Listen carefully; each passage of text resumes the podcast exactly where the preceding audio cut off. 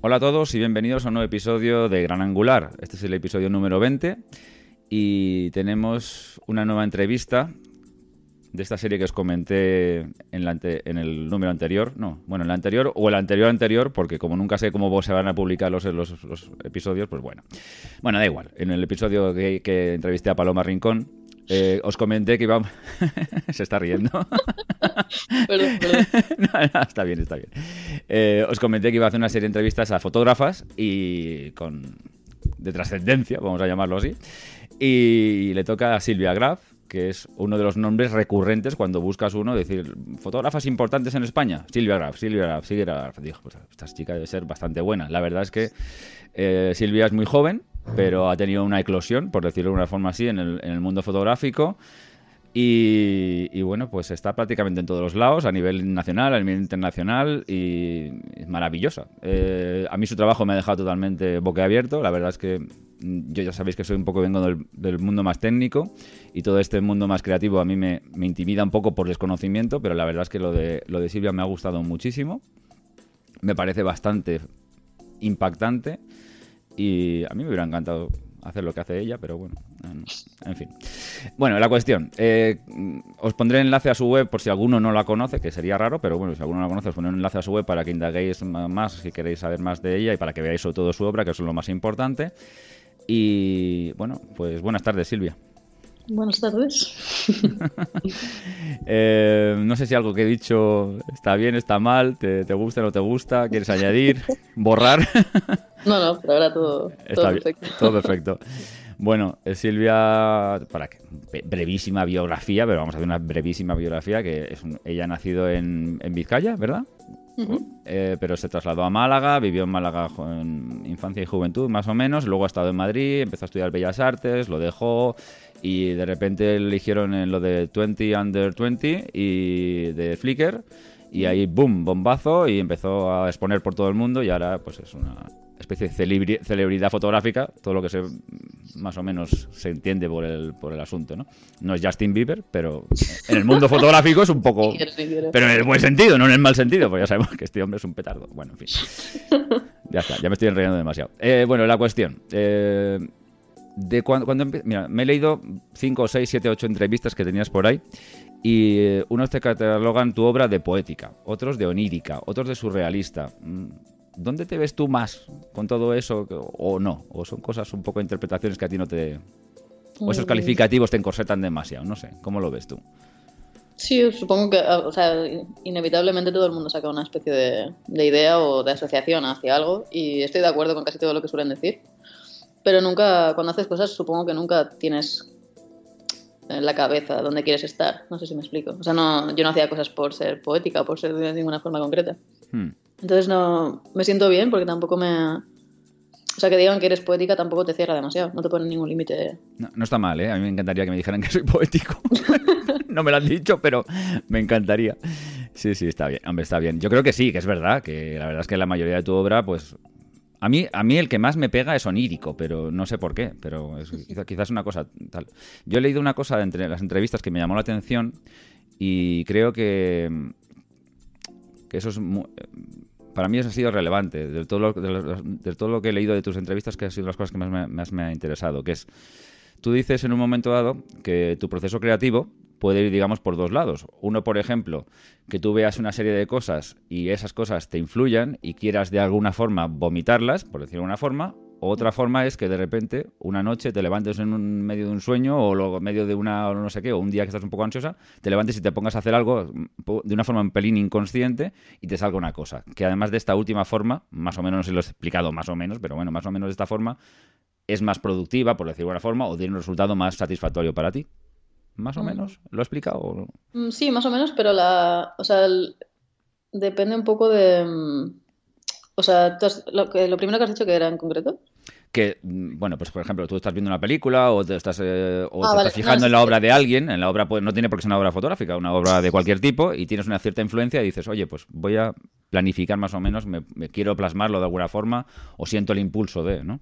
No, es más, o sea, es que es- has como mezclado la, de dónde saco lo que me inspira o, de, o, de- o qué imágenes tengo en la cabeza a la hora de crear Vale, y la forma en la que a veces Vale. me salen las cosas. Es como, Pues explica- explícalo Pero- mejor tú, porque seguro vas a hacerlo mejor. no, es que al final el proceso, eh, el proceso siempre es el mismo, Sí. más o menos, y el hecho de vomitar que has dicho, sí, eh, supongo que empecé a viciar ese proceso porque empecé muy joven y cuando empecé, que so- fue sobre los 17 años o 16, Mm. eh, estaba tan perdida que lo... Bueno, si mezclas la, lo perdida que estaba con la impulsividad que también caracteriza a un adolescente, con, con estar muy, muy, muy sola en un pueblo en el que no conocía a nadie con quien hablar de las cosas, Mm. pues lo que sale es una bomba de, de relojería, es que no sabes, no eres consciente de lo que estás diciendo o haciendo.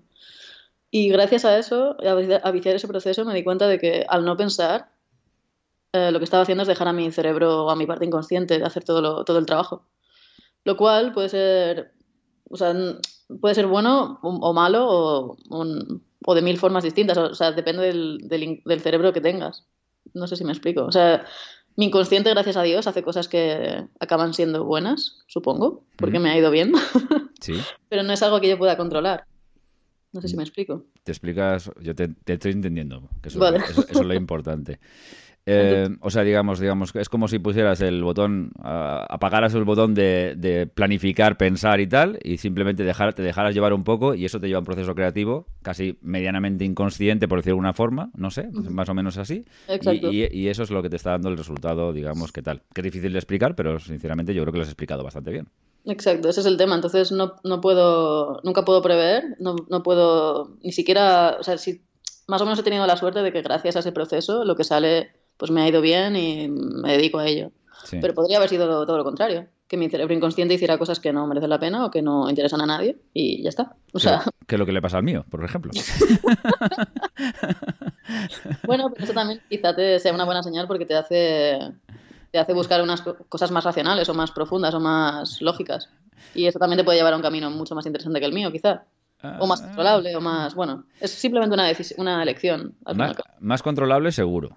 ¿Vale? O sea, más claro, más controlable porque está más de tu decir, bueno, pues mira, estos trabajos, ¿sabes? Simplemente aprendes unos procesos y tal, y tal. También más aburrido también, esto está claro. O sea, hay, hay días de mi trabajo en que son medianamente interesantes porque a lo mejor me enfrento a un, un reto que es chulo y tal, y digo, joder, mola. Pero hay días que son súper rutinarios. Yo creo que tú no tienes rutina, prácticamente, ¿no? O También, sea, ¿eh? Sí. Sí, porque al final es como que te aprendes un poco el, el proceso. a- no, no aprendes el proceso, pero aprendes a copiar el proceso. O sea, normalmente yo trabajo de manera así súper impulsiva, ¿Mm? Pero ya he trabajado tanto de esa manera tan impulsiva que ya he, he aprendido cómo hacer las cosas. Entonces, cuando, por ejemplo, tengo encargos com- comerciales y tengo que hacerlos porque tengo que hacerlos y no tengo tiempo de esperar a que me venga ese impulso, pues simplemente te copias a ti mismo Ya. copias lo que sabes, lo que sabes hacer y simplemente lo, lo pones ahí y a veces funciona mejor, a veces peor, pero, pero bueno, está ahí. Claro, esto... Lo que decías antes, Sí, perdona, no, no, sigue, sigue, luego te, luego te pregunto. no, que lo que decías antes de, de que a veces eh, trabajaba de forma de que miraba cosas y después con eso hacía cosas o algo así. Sí. que Es la segunda parte Sí. de lo que has dicho. Sí, Eso tenía más que ver con la... eh, o sea, te he dicho que no sé controlar muy bien, al ser la parte inconsciente la que trabaja, Ujú. yo no puedo controlarla cuando estoy trabajando, pero eh, puedes ayudar a, a que tu parte inconsciente trabaje mejor, pues buscando referencias, que es lo que tiene que ver con lo que, lo que has dicho tú. Entonces, si por ejemplo me paso, no sé, cinco años mirando referencias de buena calidad, Sí. probablemente el sexto año, cuando deje a mi inconsciente trabajar, Mm. lo que saque sea mucho mejor que lo que saco ahora. ¿Tiene sentido? tiene sentido. Vale, Tiene pues ya está. Era para hacer la diferencia entre una cosa y la otra. Vale. Eh, yo hay una cosa que, fíjate, esto, la verdad es que una, una, unas cosas que se debe hacer en una entrevista es no hablar mucho tú y dejar que el, entre- el entrevistado hable. No, pero, no, no. Pero, pero yo, yo soy un, yo soy como siempre soy un poco así, pues también hablo mucho y bueno, ya está.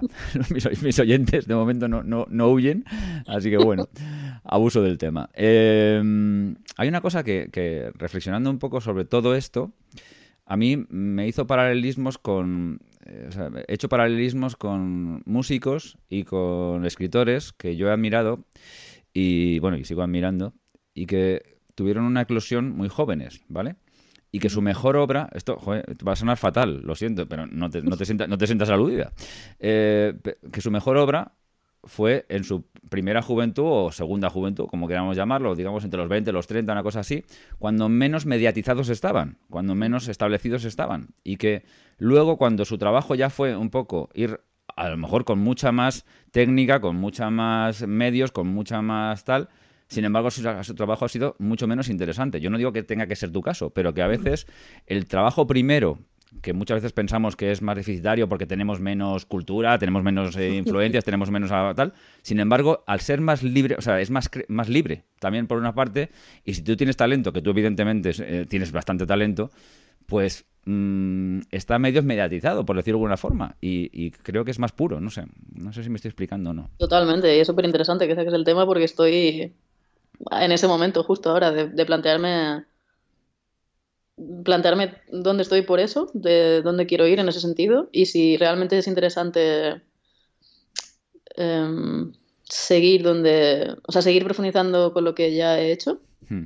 o cambiar totalmente. Porque al principio, bueno, todavía sigo pensando que trabajar de una forma tan impulsiva es algo bastante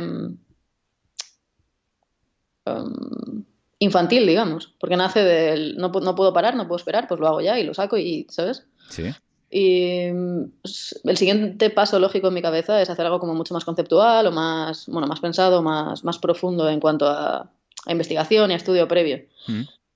Eh, lo, el tema es que lo que, por ejemplo, ha tenido éxito en mi, en mi fotografía o lo que sea, eh, creo que, o sea, el éxito es muy relativo, eso es otro tema. Bueno, sí, pero vamos, yo creo que, yo creo que, ser, no, sí, ¿eh? yo creo que digo que cuando hablo de éxito, estoy hablando de un éxito a nivel fotográfico, hombre, evidentemente has tenido una repercusión bastante importante, porque, oye, nada más hay que meter tu nombre en internet para que se vea que evidentemente hacia hasta cierto nivel y en un cierto tal has tenido éxito, estás trabajando, que ya hoy en día es un tal, y estás trabajando en un proceso creativo que es que hoy en día tiene doble valor incluso, ¿no? O sea, es que claro, es, pero el tema es a, a, qué tipo de público quieres llegar y a qué tipo de público estoy llegando yo ahora. Claro. Eh, que ese es un poco al final el, el filtro que tengo que tener.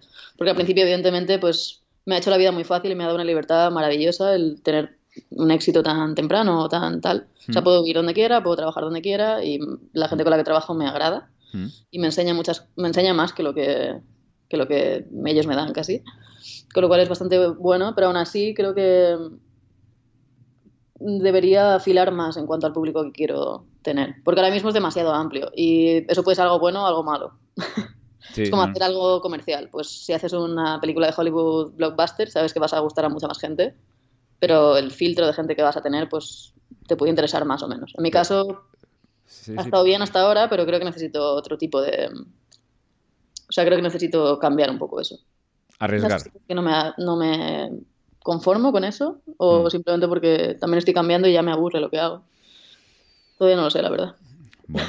No, no, pero bueno, es que son, son planteamientos bastante normales. En, en tu situación, quiero decir, vamos, en la mía no, pero en la tuya, en la, en la tuya son bastante normales. Yo también, si estuviera en tu lugar, probablemente tendría las mismas, las mismas dudas y las mismas intrigas, ¿no? Porque, mm, por ejemplo, yo voy a hacer un paralelismo con un director de cine, Nobel, ¿vale? Que tiene una obra, digamos, un poco más personal, que se ha financiado a sí, a sí mismo, con amiguetes y tal y cual, y de repente pues es muy interesante, es una cosa un poco más de culto, más menos, no, no comercial, pero ha tenido éxito. Le han dado un premio, le han dado dos premios, le han dado 25 premios y tal. Y de repente le ofrecen otro tipo de encargos, que esto es muy típico, y lo hemos visto 25.000 veces. Eh, Hollywood se fija en él o la industria se fija en él y le dice, bueno, pues venga, eh, venga, un presupuesto mayor y ahora lo que quieras. Pero ya estás mucho más por una parte te dan, tienes más recursos, pero por otra parte tienes, estás un poco más maniatado, porque cuando hay más dinero y hay más medios y hay más historias, evidentemente estás, estás más eh, estás más encorsetado, aunque tú no, aunque tú pretendas que no es así. No sé. Total.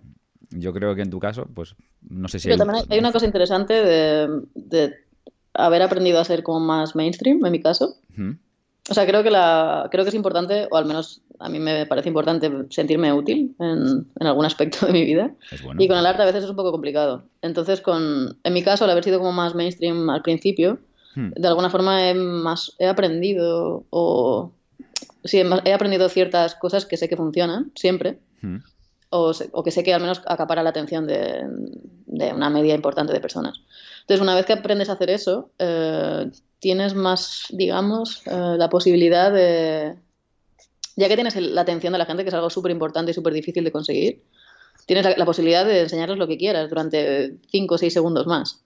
No sé si me explico. Sí, sí, perfectamente. En, ese sentido, eh, hay mucha gente que va directamente a lo, pues a lo exquisito, a lo, a lo, a lo que solo muy pocas personas con una educación muy concreta pueden, pueden llegar. Y entonces se olvidan de una, se olvidan de alguna forma de educar o de enseñar eso a una parte de la población que probablemente lo vea y ni siquiera sienta ningún tipo de atracción eh, y pase de ello. Entonces, en mi caso, creo que es una especie de, de cosa muy valorable o buena el haber nacido de lo de mainstream o, el haber salido de ahí eh, para llevar a mucha gente que a lo mejor no le interesaba un tipo de fotografía en concreto a, a cosas como un poco más, no sé, más más en el siguiente nivel al que yo hago o algo así. No sé si me... Sí, sí, te, entiendo, te entiendo. Pues bueno, en ese sentido está bien. Hombre, yo creo que además en fotografía tenemos un, cierto privilegio, ¿no? Porque mm, no dependemos de tanto de terceros o menos de terceros que en otro tipo de artes, por ejemplo el cine, como estaba hablando tal, eh, o de la música, porque necesita una distribución mucho más compleja. Sin embargo, tú, por ejemplo, puedes perfectamente, el otro día estaba hablando con Paloma Rincón, que también es eh, fotógrafa, y ella, ella tiene su carrera comercial para publicidad y comercial definida, que también es su estilo. Eh, ella intenta, me contaba, me decía, yo intento que mi estilo esté en todos mis procesos creativos, aunque sea para trabajando para una marca o para lo que sea. Pero también luego tengo, mis trabajos personales, que yo me los guiso, yo me los como, y son ahí donde hago yo lo que me da la gana absolutamente y tal, y viven un poco en paralelo. Bueno, pues es una lección que también puede ser válida, ¿no? No digo porque no, tiene, por qué no. En fotografía es, un poco la suerte que tenemos, que con pocos medios o con unos medios, digamos, más o menos al alcance de casi todo el mundo hoy en día, puedes hacer un trabajo interesante, porque mm, hablemos un poco más de tu fotografía en particular, eh, del trabajo que has hecho hasta ahora. Es una fotografía que en principio medios no necesitas muchos. No, todo, lo contrario. O sea, de cuando empecé, de hecho, he, investigado tanto y he probado tanto con Photoshop y, he experimentado tanto porque no tenía medios y era la única opción que tenía de, hacer algo interesante, digamos. Pero bueno, una cosa es, digamos, los medios que tengas para fotografiar y la otra cosa que realmente casi todo el mundo, hasta con un móvil, podría hacer algo ahora interesante.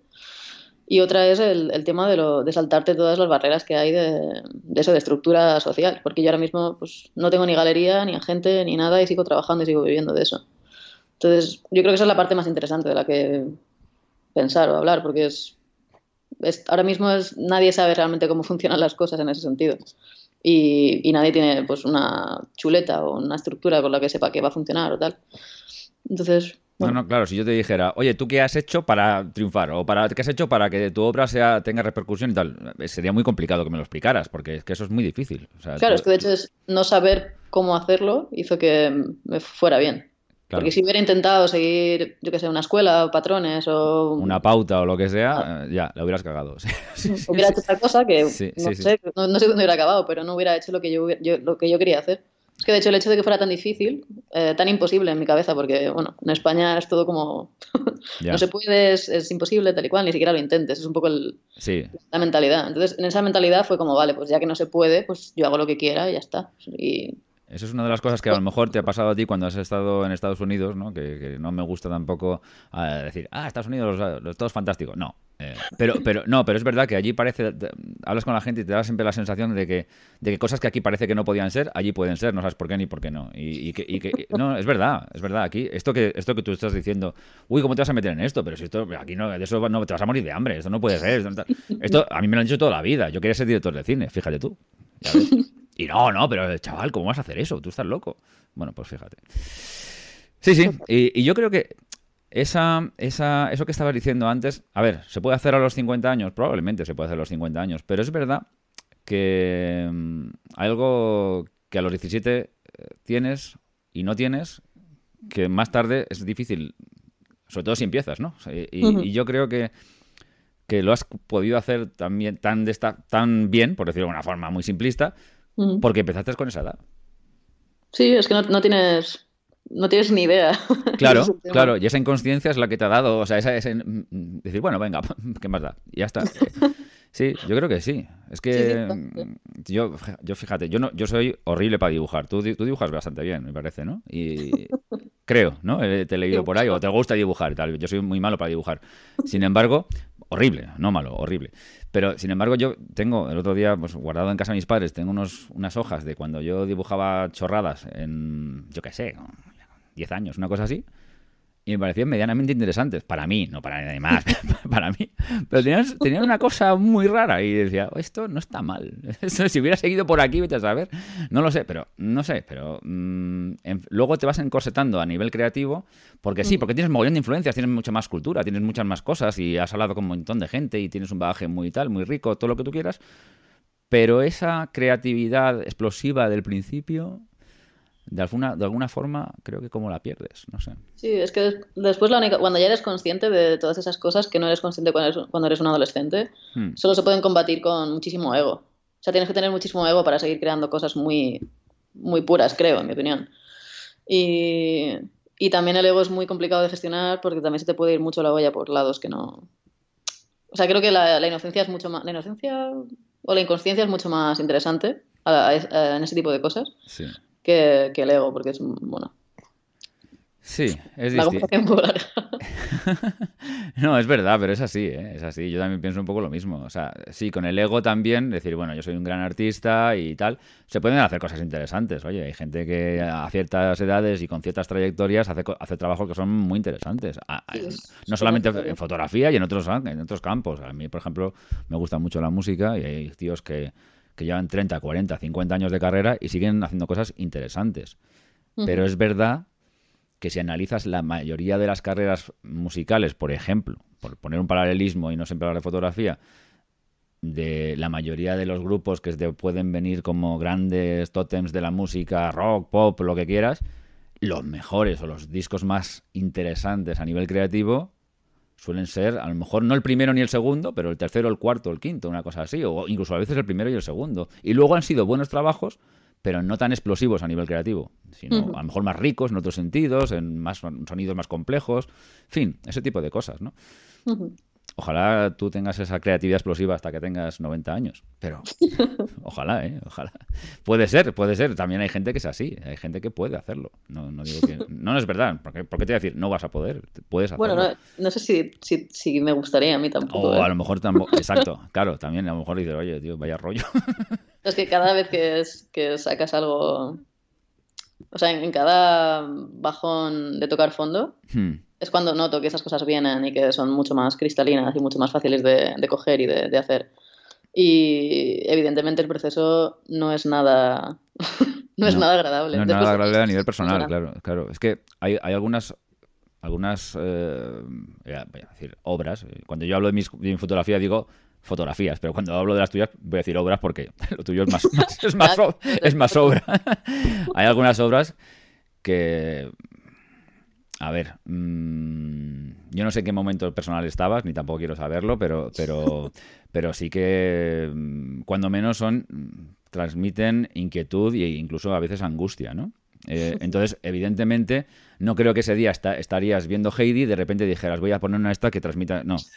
Probablemente ese día estabas, no sé, de alguna forma, tal. Yo cuando he tenido mis pequeños procesos creativos y he hecho, yo qué sé, he hecho una poesía para mí mismo así y tal, era porque estaba pasándolas mal, por lo que sea, emocionalmente o a nivel X o Z, ¿no? No sé. Y, sin embargo, cuando estás fantástico, no sé, es más difícil que a lo mejor transmitas esa... Hay gente que tiene a lo mejor la capacidad, pero parece que es más difícil, ¿no? Sí, es que cuando estás fantástico simplemente disfrutas de estar fantástico, no te pones a trabajar en el ordenador. Eh, exacto. en mi caso, al menos. Claro.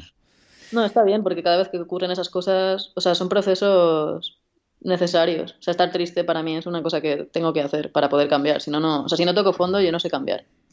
Porque si, si estás bien, significa que todo va bien. Y cuando estás mal es cuando paras y te planteas cosas y, y eliges hacia dónde ir o no. O simplemente vas hacia allá y ya está. Entonces, bueno, supongo que los procesos creativos, o sea, los cambios creativos así gordos que he tenido, eh, evidentemente son procesos, o sea, cambios mentales y personales. Porque además, o sea, lo que hago es súper personal. Entonces, es bonito ver como la, la relación directa y pues, no sé, es como, si esto era muy vivo al final, para mí eso. Y es muy inevitable a la vez. Entonces, bueno, me guste o no, va a ser así siempre. Bueno.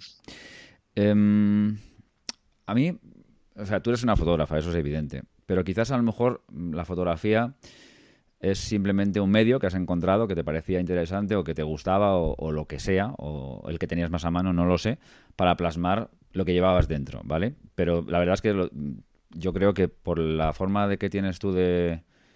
No sé, por lo que yo he visto, lo que me lo que, lo que simplemente lo que me lo que me hace sentir un poco tu obra es que podía haber sido cine o podía haber sido música o podía haber sido cualquier otra cualquier otra arte, ¿no?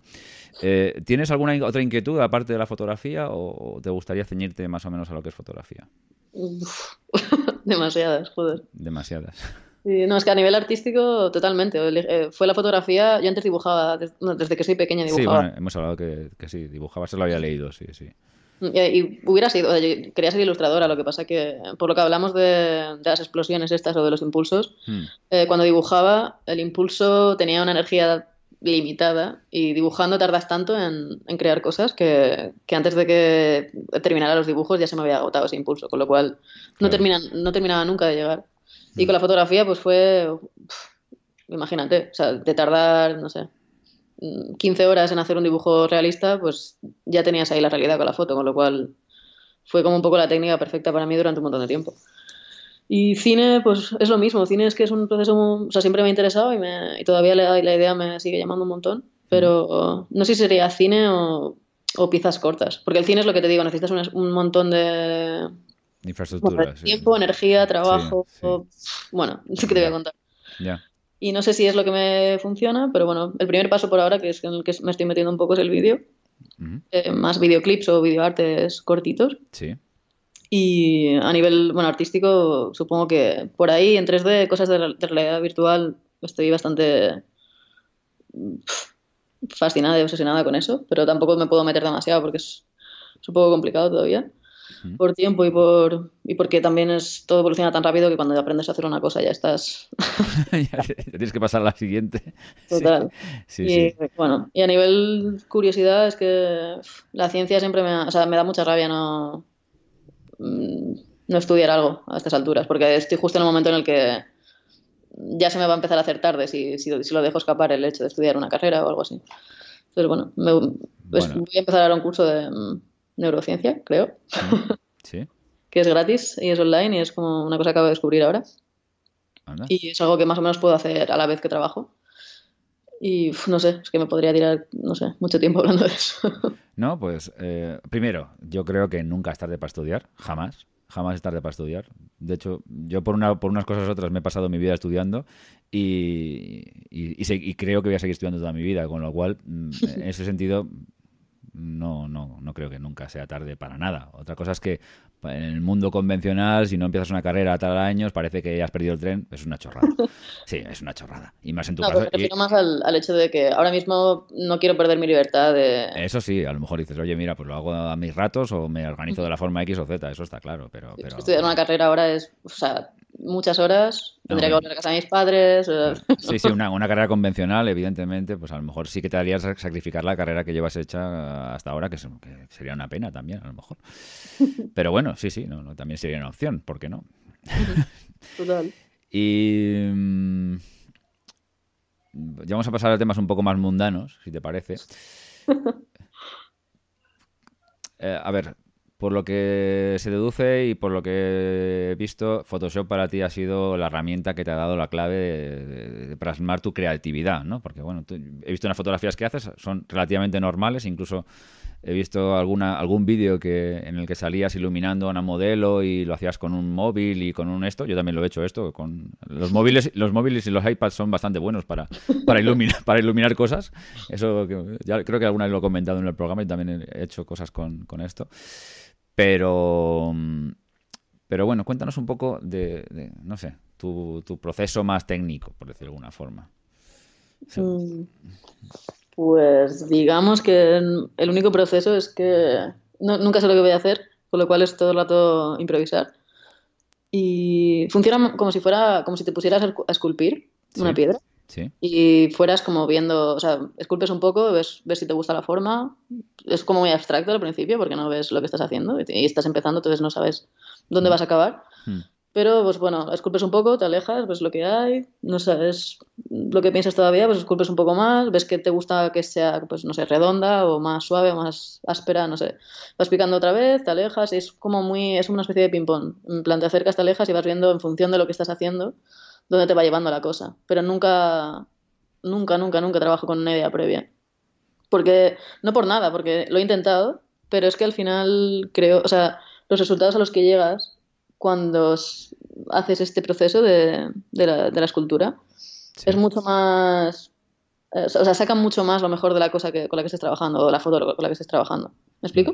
Sí, sí, perfectamente. O sea, a lo mejor tienes un proceso que funciona muy bien con una foto, pero de repente cambias de luz, de modelo, de lo que sea, y ya no, pues no funciona tan bien. Entonces, en mi caso ha funcionado mejor buscarle el proceso a esa foto en concreto que, que aplicar el que ya tenía o algo así. Entonces es muy difícil hablar de mi proceso porque con cada foto casi es distinto. Claro. Pero bueno, tengo, tengo ciertas cosas que, como seis o siete estilos, o digamos, o de procesos que más o menos suelen funcionar hmm.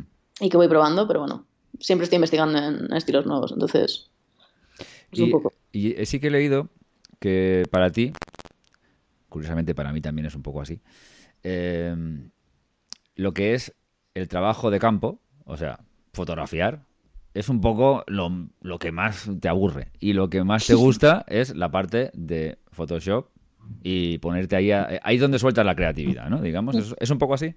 Totalmente. Sí, es curioso. Mucha, por ejemplo, eh, alguna gente que he entrevistado es más bien al revés. O sea, digamos, lo tedioso y horrible es el ordenador y lo, y lo que donde están ahí soltando toda su, su sapiencia y su creatividad es en, es en la pre, ¿no? En lo que es la fotografía. Y curiosamente tú eres de las personas que más marcado tiene esta, esta parte tal. Hay mucha gente que es verdad que también lo hace ahora, pero, pero, pero tal. No sé. Eh, o sea, tú te pones ahí en tu cuarto o lo que sea y dices, venga, y te quedas ahí un poco pop, y pones, te pones Photoshop y empiezas a, modificar la foto. O sea, te, estoy diciendo, me estoy imaginando que soy Silvia y digo, voy a... No, no, ya está, no hay más. Ya está, ya está, ¿no? Es así, más o menos. Es que de hecho, yo creo que la gente de la que tú has dicho es la gente que disfruta con el proceso. Sí. Y yo, probablemente, no sé tú, pero creo que yo, disfruto mucho más con el... Bueno, yo solo disfruto de la satisfacción de haber hecho algo más o menos acorde o valioso para mí. Claro. Entonces, todo el proceso de hasta Photoshop, pues sí, me divierto más en Photoshop porque es más interesante y me estimula mucho más. Mm. Pero es como competir todo el rato contra algo que no sé qué es, pero bueno, es, simplemente una tensión o algo así. Nunca es agradable el proceso. Nunca, nunca, nunca. Ya. No, no, claro. Esto, los procesos creativos, yo creo que cualquier proceso creativo muy, muy intenso agradable nunca puede ser. Es, es, verdad, es verdad, pero esto le pasa a cualquier. Yo creo que un novelista, cuando está escribiendo una novela, a ver, no sé, a lo mejor un novelista que se dedique a hacer estos, eh, lo de Grey y todos estos rollos, a lo mejor se lo pasa bien.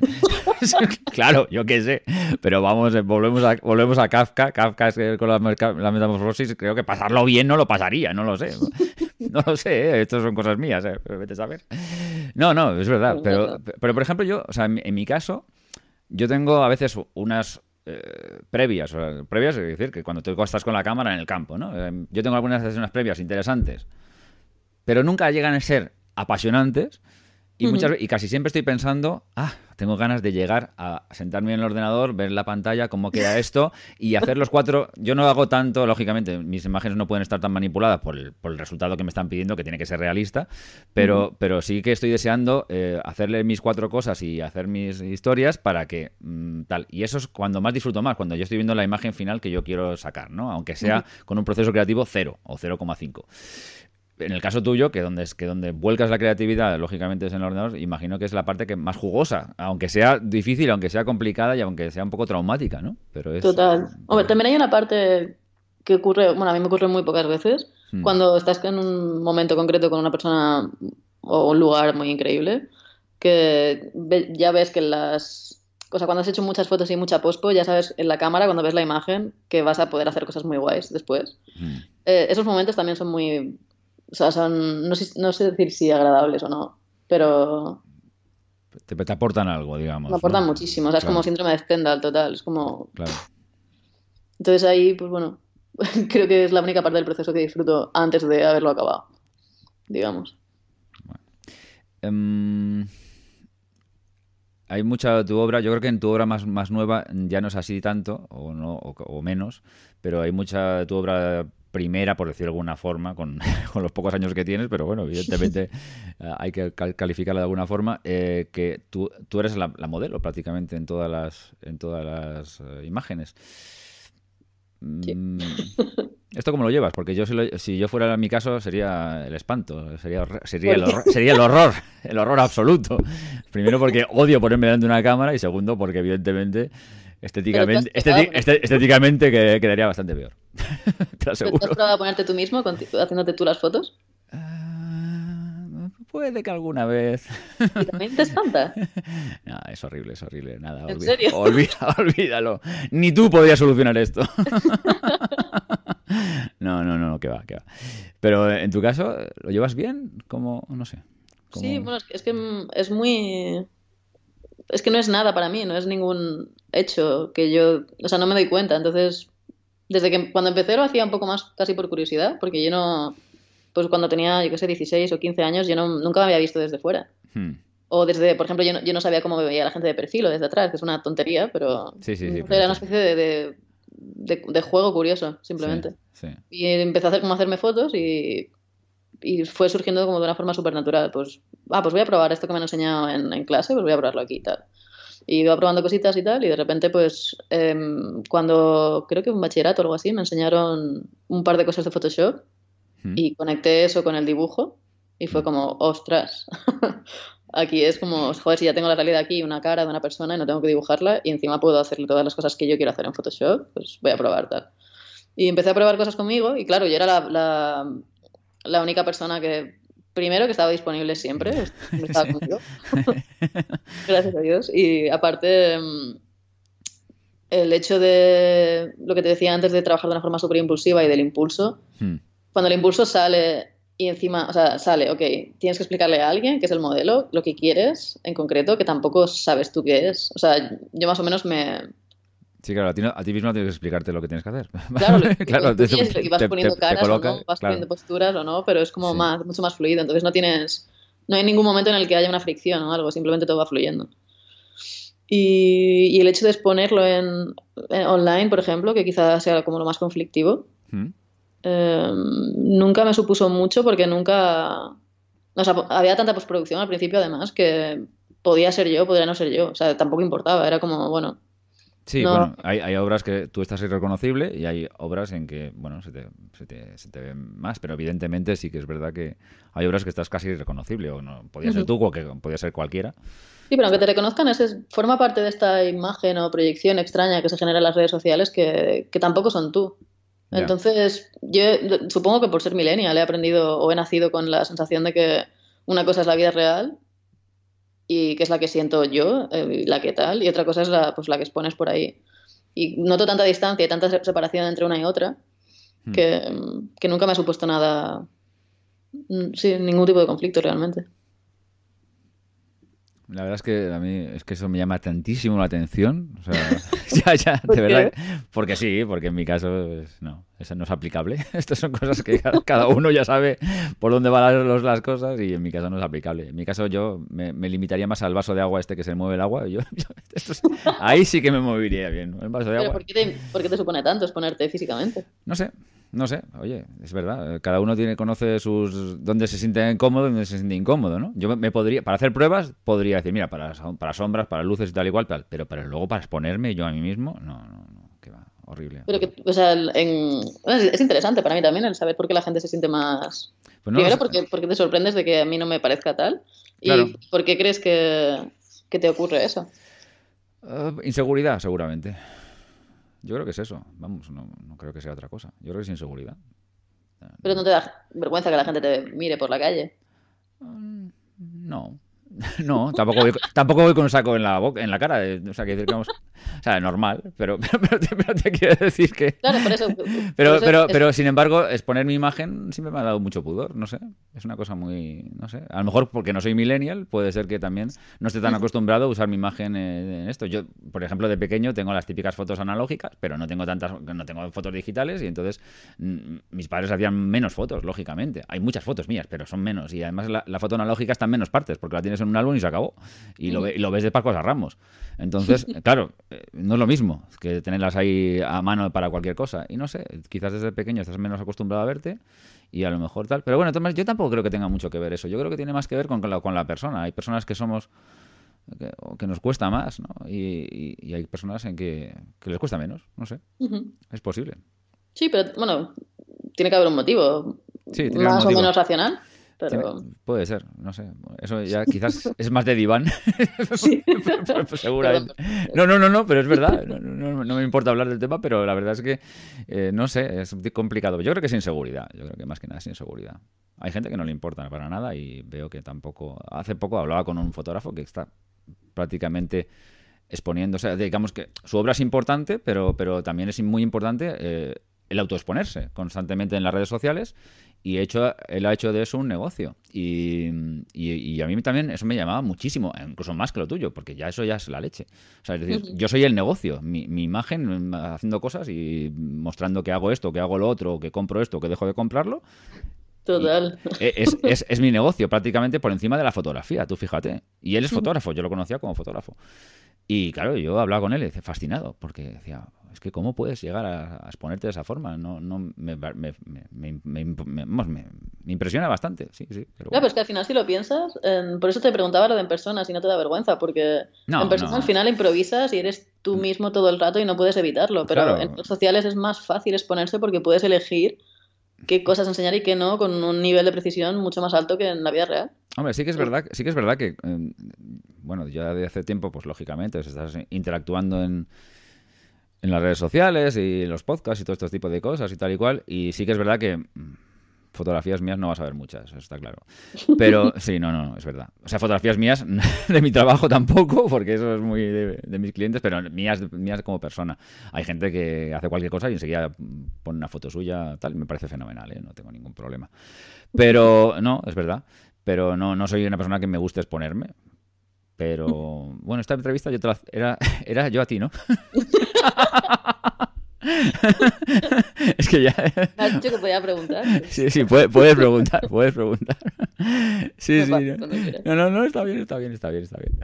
No, pues eso, pero vamos, no sé. No, a mí es, eh, me, me llama muchísimo la atención, la verdad. Bueno, bueno, en fin, iba a decir una cosa, pero no. Eh, bueno, pues, joder, me, me quedaría mucho más tiempo hablando contigo, pero tengo, tengo, tengo la limitación espacio-temporal y tengo que salir pitando. Y además también, eh, la verdad es que hacer eh, entrevistas de más de una hora, al final los entrevistados se me revelan, lo- los, los de la plataforma dicen que, que no estás publicando ahí de hora y media, qué locura es esta, y, y tal. Pero bueno, me ha encantado hablar contigo, la verdad, ha sido súper chulo. Y, y bueno, pues no sé, algún día, si tienes algún quecillo, pues vol- podemos volver y retomar esto de, de ver qué me pasa a mí con la imagen. Sí, estaría bien hacer una, una entrevista, pero hacia ti. Bueno, No te hecho ninguna, ¿no? sí, alguna, pero vamos, hablando No, así. pero digo en, tu propio podcast. Ah, no, en mi propio podcast no. no, no, Vale, pues no. lo tenemos pendiente entonces. Vale, perfecto. Pues Silvia, muchísimas gracias por, por acercarte a Gran Angular, muchísimas gracias por participar eh, y bueno, pues espero que te lo hayas pasado medianamente bien. Muchas gracias a ti. Y sí, me lo he pasado muy bien. Estupendo. Pues nada, a los demás, pues nada, nos despedimos y, y nos oímos enseguida. Adiós. Adiós.